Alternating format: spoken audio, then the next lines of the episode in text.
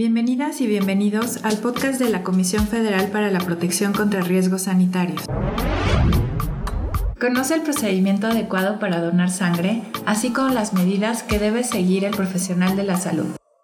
El banco de sangre es un establecimiento de salud que requiere de una autorización por parte de la COFEPRIS para poder operar. Esta autorización es una licencia sanitaria que debe estar exhibida al público. Además, debe de contar con un responsable sanitario.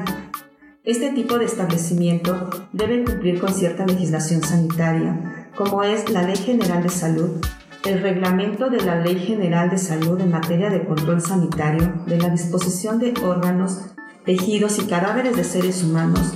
y la norma oficial mexicana NOM 253 SCA1 2012 para la disposición de sangre humana y sus componentes con fines terapéuticos.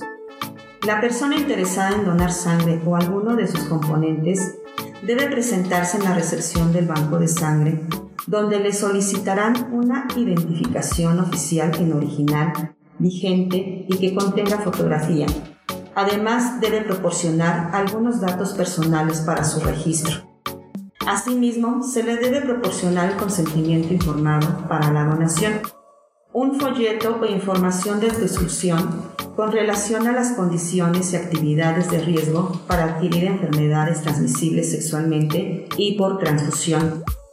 en especial el síndrome de la inmunodeficiencia humana y las hepatitis virales así como sobre la importancia de no donar sangre si le es aplicable alguna de ellas, sobre el procedimiento de donación habitual y mediante aféresis, su tiempo estimado, el volumen de sangre o del componente sanguíneo que se le extrae, el número de veces que puede donar en un lapso de un año, las posibles reacciones o efectos adversos que pueden aparecer durante su transcurso y después del mismo las medidas para solventarlos y los cuidados que deben tener en el periodo que sigue a la donación, así como en el sitio de la función, sobre el derecho que tiene de hacer preguntas en cualquier momento y de que puede retirarse o excluirse en cualquier fase de la donación, sobre los análisis previos y posteriores a la donación como son HIV, hepatitis B, hepatitis C, sífilis y chagas y que de obtener resultados no aptos por representar riesgos a la salud del donante o del paciente, supondrá su exclusión como donante o el destino final de la sangre y componentes sanguíneos que se hubieran recolectado. Una vez leída y comprendida esta información, así como firmado consentimiento informado, pasará a la toma de muestra de sangre para estudios de hemoglobina o hematocrito y si sus niveles son aptos pasará a la valoración médica, donde el médico de manera confidencial le hará una serie de preguntas de índole personal con lenguaje comprensible y una exploración física. Si el médico con estos resultados y valoración determina que el candidato es apto, pasará a la donación de sangre o de alguno de sus componentes en el área de extracción o flebotomía y para otra toma de muestra de sangre para los estudios antes mencionados. ¿Sabías que los riesgos sanitarios están en todas partes? Sí, en la calle, en el campo, en tu escuela, en tu sala, en tu cocina, en el baño, incluso en lo que comes, bebes y te pones en la piel o en el cabello. Hay riesgos sanitarios hasta en las medicinas y en lugares donde ni se puede ver, como el virus COVID-19.